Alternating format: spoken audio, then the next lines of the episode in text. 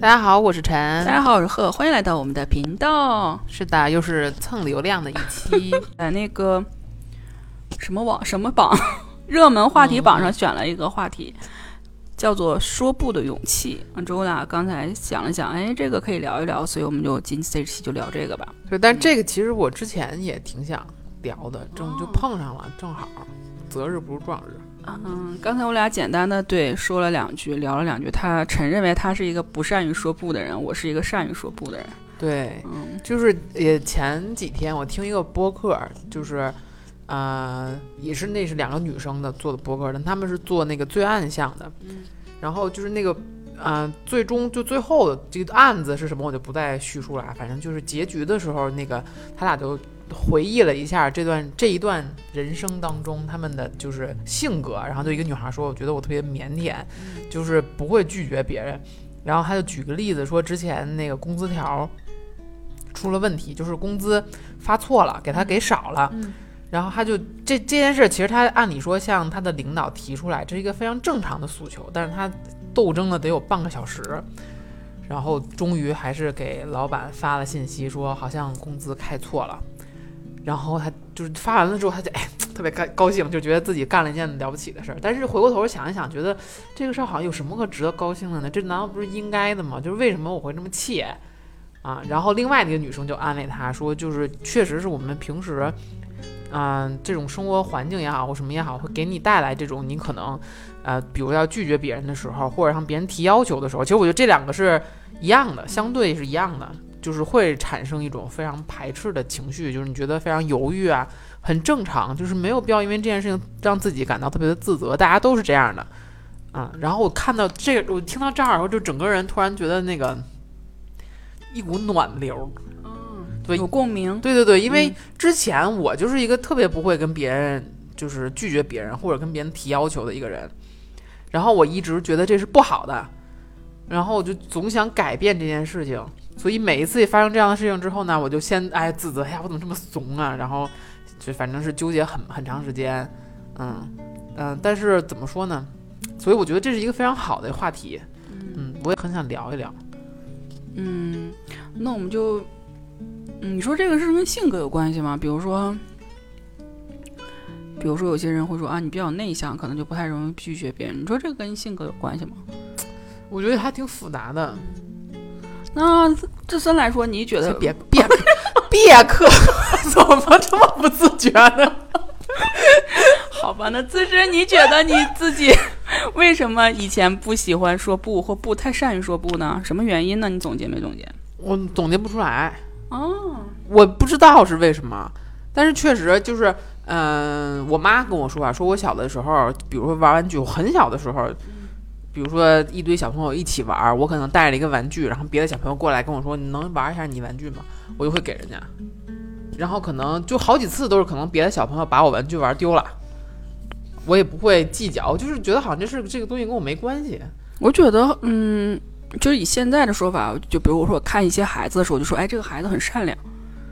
不是吧？我觉得我妈那会儿说我说傻，不是，就是你们就是善意会很多。就是我和你的相处中，我就觉得，比如说一件可能恶劣事件，你对看法相对来说就会，就是有很多的，嗯人性光辉。嗯、对，很多善意，就会从善意的角度去分析这个事情，就不会很从很恶毒或者从很悲观的角度去猜测那个人的想法，就那个角度相对来说还是很仁慈的。啊，所以我就，那你这不是好人被欺负吗？我觉得就是这样，就可能嗯有些人就是提出一些不合理的要求，就证明这个人，就提要求的这个人本身他就是不正义的或不善良的，嗯不那么善良吧，他是相对来说自私一些的啊。就像我认为我，嗯、善于说不的主要一个原因就是我相对来说也是自私一些的一个人。啊，嗯那你有没有经历？比如说，你觉得有什么谁给你提过你觉得很过分的要求或怎么样，然后你断然拒绝，并且结果比较好，让大家爽一下？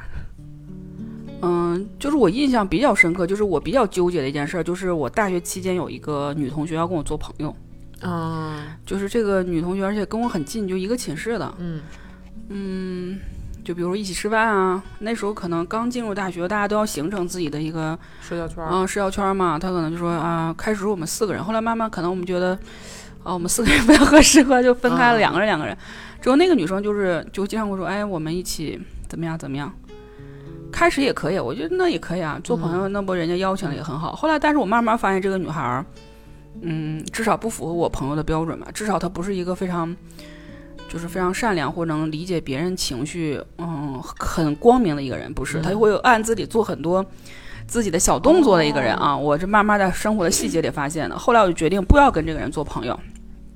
但是我第一次发现，我跟这个人说啊，我不要跟你一起吃饭。他比如约我，我说啊，不了，我不跟你吃饭，我晚点再吃，我不太饿。我觉得这已经是我非常，嗯。就是已经非常明确的一个拒绝的方式了。我以前反正用这种方式已经很明确，就是已经很明确。那你以前是说，就是甚至会更果断的拒绝吗？嗯，也不会，也不会。但是这件事儿之后是非常果断，因为后来他又会说：“哎呀，没关系，那我等你会儿吧。” 天哪！我跟你说，这是我最害怕的。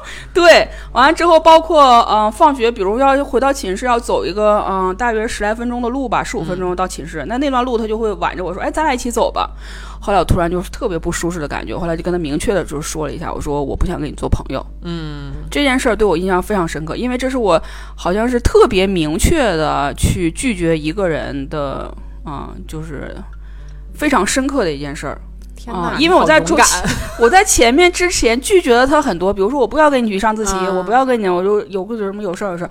但是后来他实在逼得我不行，我说我不想跟你做朋友。哎，那我想问问你，你觉得他能不能理解你是在拒绝他？我觉得他能体会，但是他并不想承认，或者他回避了这个事实。对，他就想按他自己的想法来，他并不关心我怎么想，他只关心他要得到什么。啊，他并不关，因为可能他之前也是按这种方式已经成功了很多次，就他也没有被明确拒绝过。当时他就把手就是放下了，嗯，完了之后说那我先走了，嗯，反正这件事儿是我非常印象非常深刻的，因为我特别明确的，就是特别正式的跟他说我不想不想啊，好像是我印象深刻的。你说完了之后，他是什么什么反应呢？他就是愣了一下，完了之后就也没有下一步动作，我就先走了。后来在对，后来后来他就找到别的朋友啦，啊，后来我们也在寝室，可能也不怎么说话，又无所谓啊。天哪，嗯，就是这样的。那你好勇敢啊。当时倒没觉得自己勇敢，当然只是觉得我不舒适。那你之后就是比如说跟他在接触、在交往过程中，你毕竟一个寝室嘛，肯定还是会有不交往，一点都没有。对，没有必要不交往。啊。没有觉得尴尬，或者不觉得尴尬？我觉得挺好。天哪！那我突然一下找到了为什么我我我不敢说不的一个原原因了，就是你怕尴尬。对我特别就是怎么说呢？我其实就当下那一个瞬间，我觉得说不是可以的。但我一想之后啊，我还得跟他接触，我们两个可能还在一个寝室，还会有后续很多很多的问题，可能就造成了我觉得，哎呀。所以说你很，你就是你很善良嘛，你就是比较在意别人的感受，是不是？也不好，也不好。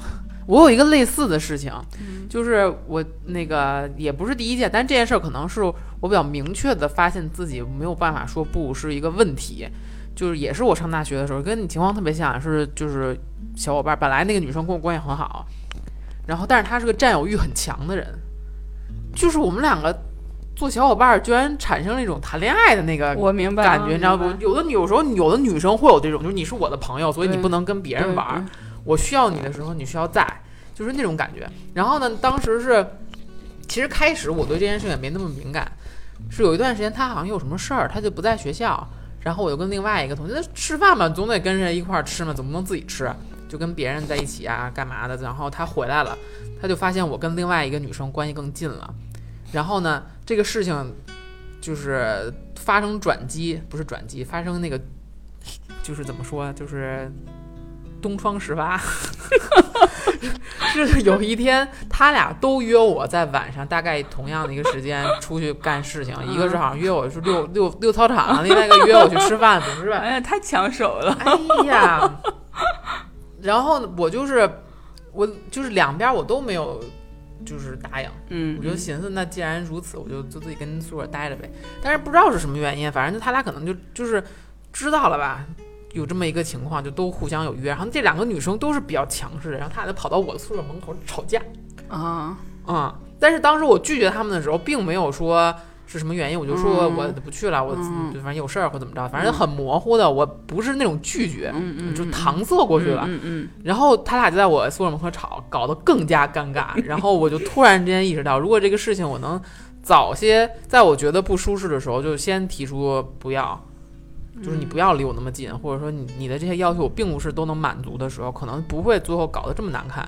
嗯嗯，所以这个事儿可能是我就是第一次特别明确的发现，我如果不会说不的话，这是就是怎么说丧失了一个基本的生活技能。嗯。后来我也想了想，一个是可能跟个人个人的性格稍微有点关，另外一个我觉得就是我小时候就是我们那个时代啊，我们都是就东北都工厂嘛，工厂我上的是工厂学校。就是我们的学，就是同学非常稳定，就从嗯幼儿园的可能就是同班同学，一直到初中，如果你不转不转别的学校的话，就一直都同班同学。所以我从很小的时候就非常有稳定的那个同伴，就觉得可能我很多后期的性格的形成是在这段友谊长期的这种友谊的这种交往中形成的。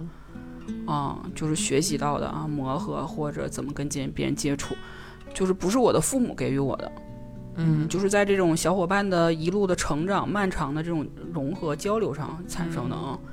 对我觉得可能就是你，就是我听你说，就是至少你小时候是玩伴，就是没有这么固定嘛，因为你是对学校和家有段距离。对我们是在那个小区，我们住的地方也都是在在一个小区里，嗯所以我们假期也会在一起，放学也会在一起，上学也会在一起，所以就形成了一个对比较固定的一个对朋友的这种关系。包括我们一起出去，可能放假期的时候，我们去选那个录像带和选嗯绘本。我肯定是 会有争执，会有争执嘛？对你要看哪一盘，四个人都要看嘛？那你要看嗯哪一盘，谁来决定什么？我们之间那你们最后是呃怎么决定的？多数手心手背。少数服从多数啊？那如果四个人想看四个怎么办？嗯，基本上会让步嘛，啊，嗯会让步，就是这个过程中会协调。就那一天谁心情不好，我们就是会让着他一些。嗯，那天可能对有一个人可能说这个理由多一些，那我就听他的呗，明天再看另一盘呗。就是我觉得这个过程啊、现在回忆起来，我觉得还是对我的成长很重要。嗯，嗯嗯，所以你就在这个过程中学会了，我应该，其实有点像我们那上期讲那个边界感，嗯就是我嗯我怎么找这个度。，对对对。嗯就是也是在这个长期的这个和和小伙伴的交流和接触中慢慢成长学，因为我这个过程中也可能去越界，完了他会不开心嘛。但是小朋友有最好的好处，他会说出来，嗯或者他不高兴了，他就会表现出来，就不像我们成人在交朋友时那么的伪装性那么强嘛，会照顾到别人。我们那时候都没有，我们就是今天我不开心，我不跟你做朋友了，嗯，可能他就不跟我们。走了。突然我们四个人变三个人了。完了，我们三个人就要想啊，这事儿是为什么呀？怎么回事儿？我们会想，那我们要不要谁先去让个步啊？这过程中，我们就是对，我就可能觉得这段经历对我后期的影响还蛮大的。嗯，所以你就能知道在什么时候我应该坚定的说我不想，我不对要。对，嗯包括那个时候也有同学会说啊，我想加入到你们这个，嗯加入做朋友，甚至有人就是有同学，小学有个同学女同学上我们家敲我们的门，跟我们说我要加入你们的这个集体。帮派一样。完了之后，我们说我们完了之后，我回头看看我其他三个朋友，他们说 嗯摇头，完我就过去说我们不同意。可以可以。对，就有这样的过程。嗯，那，那相当行啊。就是我觉得这个现在好像很，所以我现在就经常就觉得小朋友应该去，如果有可能出去玩出去玩儿交朋友，这事很重要。就是，嗯，这些社就是这种交往，不只是在 你要干什么。啊，好，不只是在这个过程中，就是不止说啊，你就是玩儿的过程中，其实还是有社交的，还是有这种沟通的这种对调整的能力的。哎，我说一个可能嗯有点敏感的一个问题，嗯就是你有没有觉得，嗯，不好跟拒绝别人跟嗯性别是有关系的？我认为没有关系。你觉得男生会拒绝性多一点吗？就我觉得男生可能会果断一点，但是我不是说这个哦。性别天生的，就是哦。女性就是更妥协多。嗯我是觉得就是因为之前你知道我听过那个蒋方舟的一个讲座，嗯然后他说的一个话，我觉得我个人觉得非常的有有那个共鸣，就是他说他也是一个特别不善于说不的一个人，嗯。然后他他就是，嗯，有一段时间因为工作跟学习不是很顺利，然后自己去日本待了一段时间，然后他就一直在反思他的之前的人生嘛，然后他就突然觉得，就是他的这些，就是所谓的这些软弱的瞬间，有一部分是因为从小到大这个社会就告诉他，女性就应该是顺从的，就应该是少提意见，嗯，就是表现的是一个乖巧的状态，嗯。当然，他说他的父母可能也没有真正这样去要求他，但是他整个接受到的这个社会的信息就是女性是这样的一个角色，所以当别人比他更有权威的人在说一件事情的时候，他很难说我我不是这么想的，或者很难直接拒绝。然后他意识到这件事儿之后，他就开始就挑战自己的这个这个就安全区嘛。就是开始简单的时候，比如说跟家里人一起吃饭的时候怎么着，比如他的长辈说一些他认为不赞同的话，他就会站出来说我不同意。他就从这样一点一点一点点，他觉得他慢慢的突破了他的那个心理的防线，然后就开始可以比较坦然的说出我我不喜欢或者我不要。你觉得有这个关系吗？嗯反正就我，嗯，我的工作观察，很多女性，有些女性是这样的，就是她呈现一种，嗯，就是取悦他人的姿态嗯啊，确实有一部分是这样的女女生，嗯，但是还有一部分女生就完全就是没有任何这样的痕迹，嗯。啊，但是我也认为男性也是有很大一部分是取悦他人的，嗯啊，我并不认嗯。为这个东西是绝对的啊。嗯。啊，至少我个人，我我从小没有受过这样的，要顺顺从这样的，对这样的我也没有受过这种观念，这种观念教育。因为小的时候，我觉得我爸妈也算是比较开明的，就并没有把我特意的往某一种性别上去培养，比如女孩就应该怎么样。但是，比如上学的时候，老师就会说：“一个小姑娘，你疯跑什么？或者一个小姑娘，你在那儿坐会儿，你安静待会儿，别跟小小子似的。”之类的这种，就是这种话倒是反复都可以听到，就是好像潜意识里在告诉你，女孩儿就应该就是跟个摆件儿似的在那儿。嗯，我我当时对这个事情产生共鸣，是因为我就回忆我之前就是拒绝不了别人，比如有一些肯定就是，比如说在工作过程中，领导给你安排一些工作，或比如说长辈说一些你觉得嗯你不是很喜欢的话，比如就是催婚，简单的说，或者说就是类似这种。就是我当时以前的时候，我的第一反应就是，我先站在一个我觉得你说的有道理的这个角度，先听一听。后来我就想，为什么呢？明明我心里觉得你说这个话我不愿意，明明领导安排这个工作，我觉得我干不了，或我不想干，我觉得我工作太多了，为什么我不能就是站出来说，我觉得你说的不对？这个是不是也有投权威投射的这种关系？对我现在就是，嗯所以为什么我觉得蒋方舟说这个话让我非常有共鸣？就是我觉得我反正可能是存在这样的一个心理的，所以我有的时候就一方面开始说的是朋友之间，可能我怕尴尬，然后还有就是这种，尤其是面对有权威的人的时候，他在就是质疑你或者他对你提要求的时候，你就是先会把自己放到一个低位的状态，嗯嗯，那个时候我小时候有个印象深刻的事情，是我之前其实对老师这个行业是有权威投射的。我个人认为啊，就是对老师的尊重程度非常高。嗯嗯，可能是因那时候就是就是老就是家长对就是孩子上学啊，包括教师这个行业，就给你之前就给你做了很多的铺垫啊。对但是因为我遇到一个什么事儿呢？我的一二年级的班主任是一个，就是不是很啊、不是很为人师表的一个人吧？嗯啊，就是会可能根据嗯、呃家长的权利来对待一个孩子，或者嗯是会索取一些财物。嗯嗯，反正这个是我当时就知道了，但是我在三年级遇到了一个另外一个老师，我发现完全不一样。嗯之后我就开始对这个，就是这个，就是这个我所谓的就是呃权威这个职业做了一个反思，就是啊，原来不是所有的人在这个你那么小就开始反思我这件事儿了我印象特别深刻，因为因为那时候我有个好朋友，因为一件事情我俩得到了不同的待遇，天哪！而且因为这件事儿，我那朋友跟我闹掰了。老朱因为啥事儿呢？就是比如说，嗯，我俩同时在课上说话嘛，啊，就同时说话吧，啊，我俩一起说话，但老师因为当时我们父母的不同的状况，给了我们俩完全不同的待遇。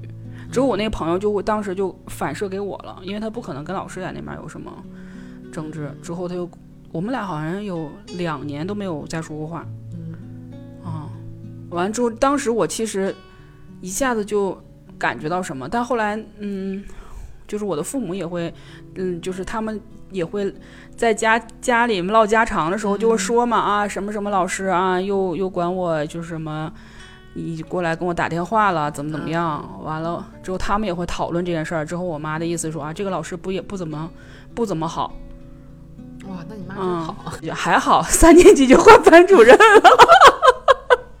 反正就是在这种日常的生活中，你就会观察大人的行为，也会对这个权威有一些啊、质疑。但他们当时并没有明确的跟我说啊，这个权威你不要怎么的，因为当时没有这种意识嘛。啊、对对对对对但是你就会通过他们聊天，我就会也会知道啊，这个老师不怎么好，原来不是所有老师都好的。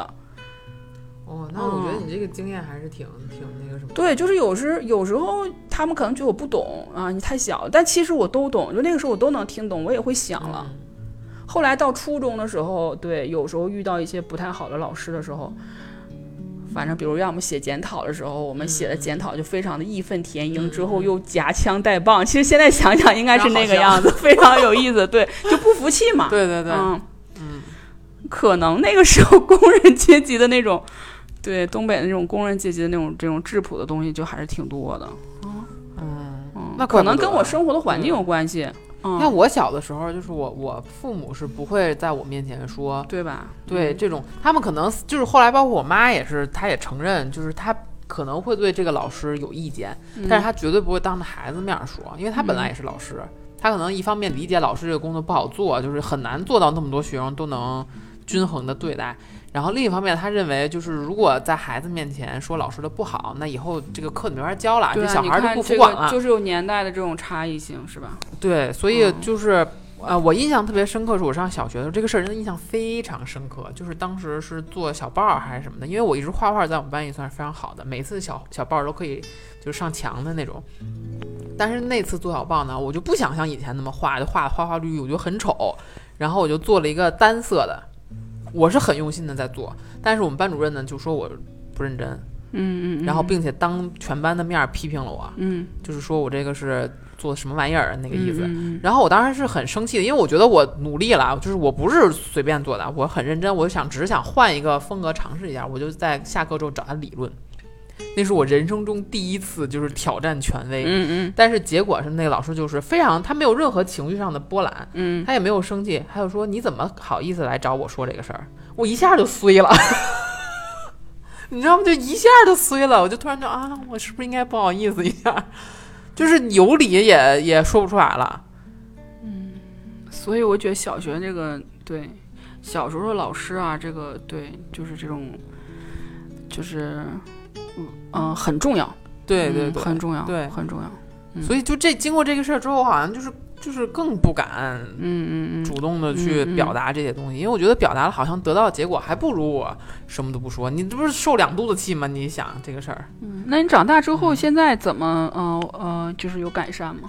有，嗯，有。那改善的原因是什么？什么？就是觉得不能再这么下去了。啊，人人民要当家做主，我们要翻身农奴把歌唱。就是还是想让自己舒适度更高，或者对对对因为你发现就是，嗯、可能不说了是之后做这个事情也不是很开心，非常不开心。就这个事儿，我觉得他那个就是变化，可能就是在嗯二十多岁开始逐渐的。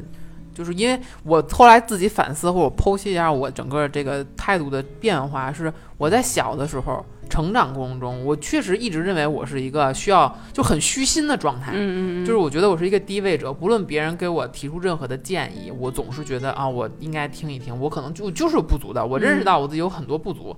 然后其实如果要是翻译成大白话，就是我这个人没有什么自信，嗯。就是任何人都可以说，我觉得你这儿做的不好，然后我也会接着，啊，所以当别人跟你提要求的时候，你也不会说不，嗯。然后等到二十多岁，就是我觉得还是你见见的事儿多了，就是我觉得出国这个事情对我最大的帮助跟影响还是在这方面，就是你见了更多的人之后，我突然意识到，就大家并不一定都是善意的，就是别人对你提要求的时候，他不一定是希望你能成长。他可能有很多自己的私心，嗯然后吃过几次亏之后，你会发现，如果你不能自己保护你自己的话，是没有人能保护你的。嗯然后我就就是经过这这个漫长的这种调整，包括那个时候也，我那时候听那蒋方舟的讲座，也就是在大概那段时间，就是也看了一些书啊，或者是文章，反思了一下，我觉得还是就是嗯，得刚一点儿，嗯，要知道自己需要什么。其实我需要什么这事儿我一直都知道，嗯，但是我是没办法把它坦然的表达出来，就让别人也知道，这个是我之前做不到的。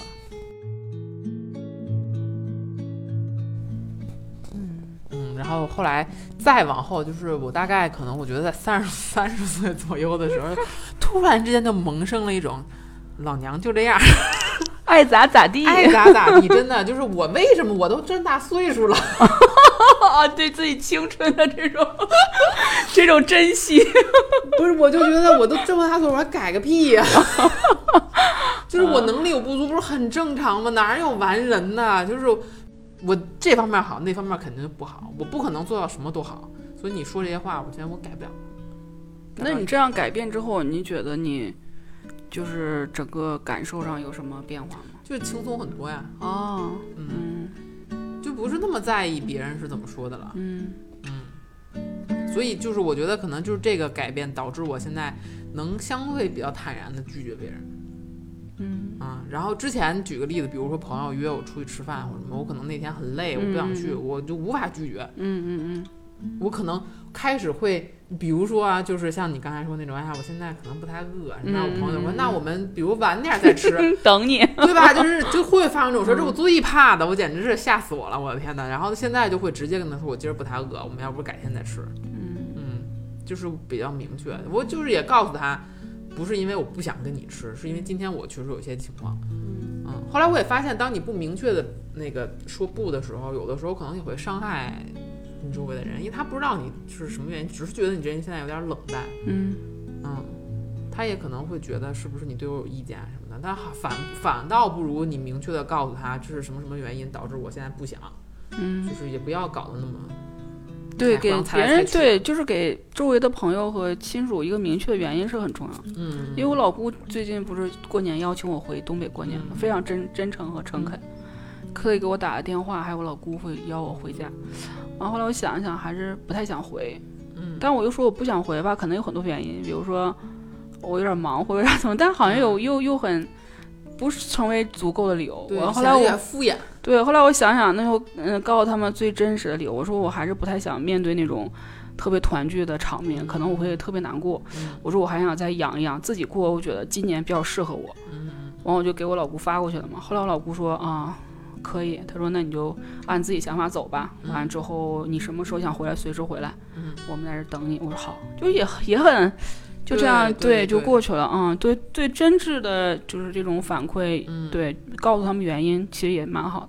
对，嗯，所以你细想一想，如果你拒绝这个人，比如说对方给你提了一些要求，你觉得你做不到，你非常直接的拒绝了他，并且告诉真诚的告诉他这个原因，对，他如果可以接受，或者他真的是你的就爱你的人、关心你的人，那他一定会体谅你的，他会接受这种很真诚的理由。但如果对他不接受，那这人就咱就是说，可能也不是 他就不是为了你好，就不是是从你的出发。对，有嗯很多人其实是对打着对你为你好的那个想法完之后过来，但如果你把真实理由告诉他，他还是那种想法的话，那这个人确实是不是我们的对。嗯。但是当然了，，我觉得我现在还不能做到特别，就是特别刚的拒绝别人。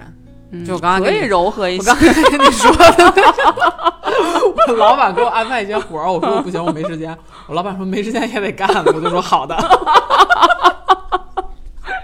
对你老板也挺牛的。就还是不能做到那种特别就是强硬，但是我觉得我现在我可能是嗯，经过这么长时间跟自己的和解，我现在已经接受了我自己就是这样，就是我我能做到现在这一步，我觉得我已经很很优秀了。所以接纳自己是一切的基础。哎，真的是这样的，嗯嗯确实是，确实是，就是你接纳你自己嗯好的地方和不好的地方。呃，上了岁数之后，可能呃，多数人会慢慢接近于，嗯、接纳了妥协就，但有一也有一部分走向了另外一条更远的路，什么呢？嗯，就是，嗯，逃避、掩饰、躲藏，比如呢？我有点不太能理解，就是逃避。那你就是这样的人，你能逃到哪儿去呢？你去哪儿，他都你这个身体，你这个性格都会跟着你啊。就反正我拍照的过程中会遇到一些，就以前我可能就是很难理解，但我现在是理解。就他们最终还是没有接纳自己，比如自己的皱纹，嗯，比如说自己某一些方面，比如说就是啊颧骨太宽，嗯或者他会让你是 P 一 P。不，嗯就不是 P 一 P 的问题，是哎，但我觉得我这个叙述正常，比如我，嗯，对我我能能我能理解，就是美嗯化一下嘛，美化一下嘛，对我能理解，但是就是有些时候会过分，就是可能你就是可能你稍微微调一下，他还是觉得，呃，不，这不是我，啊，他是说会有人他是就是会会有人是不是就是看到自己的照片之后他不接受。啊其实我觉得这很美，你知道，关键是我这个反差很大，就我觉得这张照片很美，或者他这个人很美，就来到这里我就觉得啊，这个人长得真是太漂亮了，因为特别有自己的特点，你知道吧？我的眼里是嗯完全啊觉得啊嗯太漂亮了，但是那个人他给我的反馈却是我，我觉得这不是我，或者是我不想要自己是这个样子的。哎，你说这个，我突然嗯想起，可能稍微有点跑题，但我非常想说，就是关于自信的这件事情。就是我对给我触动特别大的是，当时我在澳洲上学，就学教育的时候，有一课就是讲怎么就培养孩子的自尊跟自信嘛。嗯然后当时那个教授在课上就问我们说，比如说，呃，一到十打分儿，一是最低的，十是最高的，你觉得你是一个有自信的人，给自己打一个分儿。然后就大家打完，他就问嘛，比如说有十十分的有谁？然后我发现我们全班啊，嗯除了那么三五个亚裔的同学，剩下的只要是当地就澳洲人全举手了。真是，我觉得这个，我当时你知道我给我打的分是多少吗？嗯大概是三分左右。哦，那你现在在打呢？这个落差，我当时给我极大的震撼。嗯，我现在打可能也到不了十分，我觉得我可能大概八九。八九也没有，就是六分左右吧，就过半了。嗯，就是我觉得这个自信，你说说实在的啊，就是如果你站在一个纯客观的角度去看这一班的学生，学习最好的、成绩最好的就是那些亚裔的同学，就是论文分也高，然后各种考试都能考得过。但是他们恰恰是最不自信的那几个人，包括我。我后来反正我在那个就是拍摄的过程中，后来我就是嗯、观察了一下，我觉得是首先啊，是你的爸爸妈妈，就是我们的爸爸妈妈嗯。对我们成长中的挑剔多一些，可能是根据可能是因为我们是就是独生子女，呃一个是独生一，一个是我们可能平时的教育的这种方式，对对就对对对就是。是甚至我曾经见过一个姥姥，她跟她带她和她的女儿还有她女儿的孩子过来的时候，她对她的女儿要求是不要夸你的孩子，要就是说那意思啊，不要在外人面前这么夸孩子，不太好。嗯，完，我当时跟老师说，哎，已经时代不同了，我们现在就不要求像以前那么谦虚，我们要发挥个性啊，什么鼓励孩子自信啊什么的。但是有时候我也会想，就有些小宝宝不自信的原因，是因为他的父母在挑剔他的外貌，比如说啊，你眼睛瞪大，眼睛那么小，或者什么，，哎这个就在我小时候经常出现，是吧？对对对对就是当时我就哎，突然其实我有点难受，因为你看，嗯，他的就是最亲最爱他的人啊，嗯。对吧？最爱他的人还在挑剔他的时候，他怎么办？对我小的时候，嗯反正成长经历，我是会感觉我爸妈，因为我也确实是从小可能比较佛，我我也能理解我爸妈嗯为了激发我的那个斗志，让我能有更强的好胜心，嗯嗯所以会总是也其实也不叫打击我吧，就是比如说我今天觉得我考得很好，我跟他们说，哎，我今儿考了九十五分，我妈就会说你排第几啊？然后我说，比如说我说我排我们班中不溜儿，可能十几名，然后我妈说，那你前面还那么多人呢，你自信什么呢？然后我印象特别深的有一次是，当时我好像考的还行，可能是个就进了前十了，但是跟并列的可能有几个人都是可能就第六名吧那种左右吧，我具体的名次我也忘了。然后我跟我爸妈分享这件事情，然后我那个时候因为很小，我不知道并列，比如说嗯第六名并列有三个，这三个不都是第六名吗？那你再下一名就不是第七名了，对吧？你不是再往后了吗？然后我就说，我那前面还有好几个都是并列的呢，所以我觉得我这成绩是很好的。我可能其实按照真的分儿来说，我是第二名、第三名，然后他们就哈哈大笑，说还能这么算呢？说那人家比你考得好，就是比你考得好，那前面有几个人就是有几个人，说你就是应该更努力。对，总之确实好像你要这么说的话，确实从小在教育方面，我我父母就是总是在。就他激发我的们其实不是说，对他们不是说要打击你，他们对没有想打击打击我们，他们只是说我对你要求高一点，你可能就努把劲儿就上去了啊，对对，或者是你不要骄傲啊，嗯怎么就是这种。但是就我的观察，我觉得还是一个非常自信和阳光的一个成人站在我面前的时候，不管他好不好看，他都是是非常闪亮的。所以说这几年我突然发现啊。就是跟外貌没有什么特别大的关系，对对对，嗯真的是就嗯跟客观的原因没有任何关系。对就像我们班那些学习很一般的那些澳洲同学一样，他们就是很自信啊，他跟他成绩好不好没有关系。对，而且你跟一个自信的人相处的时候，你会发现这个，呃，整个的氛围也会很轻松和随意一些。对嗯，然后还有就是，比如说像家长培养小朋友的时候，确实是不要老打击他。嗯，就是我觉得孩子，比如学习不好，或者是什么体育差，这方面你之后都能慢慢培养。但他如果自信没有了，那真的就是你培养不出来，很难。而自信这个东西，基本上就是最开始是来源于别人对你的看法，就是你把父母当镜子，把朋友当镜子，他们是怎么看你的，你在这个反馈当中树立的自信。对，要要做一个欣赏孩子的父母和欣赏朋友的朋友。对，嗯然后反过来说，就是如果我们自己觉得自己可能是个自信比较低的人的话，那就还是得自救一下吧。我觉得我这方面我确实该说不说的有点优秀。也是在反复的这种不说不之后的这种体会中，慢慢对对对慢慢对培养起来。就是觉得这事儿让我不高兴，我觉得这事儿嗯不爽，那就是还是得改进一下。就是小的时候就，我觉得我现在的观点逐渐就认为原生家庭很重要，但它嗯绝对不是决定你人生的，它不是跟算命的一样，嗯就是你的嗯命运就被你的前十几年给框住了。不是的，就是你如果觉得你之前过得不幸福，然后你反思了，你总结出来了一个原因，你就改变它，你是可以改的。命是可以改的。就是并不是所有小时候遭过虐遭受虐待的孩子嗯以后都是杀人犯，就这么简单。就是所以没有必要老反复的想说，我之前啊我爸妈对我教育不好，导致我现在这样，没有意义。对，你们得往前看，嗯，就是及时的改变，让自己要找到自己的发光点。对对对对对嗯，之后欣赏自己的发光点，把自己的发光点发展到极致，对。不要对对不要胆怯。而且我现在有的时候，比如拒绝别人的时候，我就嗯会想，能怎么地呢？对，敞开心扉，对呀，我现在就说了我不想，能怎么地？你能把我怎么地？弄死我？鼓起勇气。对吧？就是我觉得就是给自己鼓鼓劲儿，虽然还是要做一些心理建设，但是就勇敢踏出那一步。对对对，尝试嘛，对对对对对，对，尝试才有才有可能有变化。嗯，那我们这期聊到这儿，聊多长时间？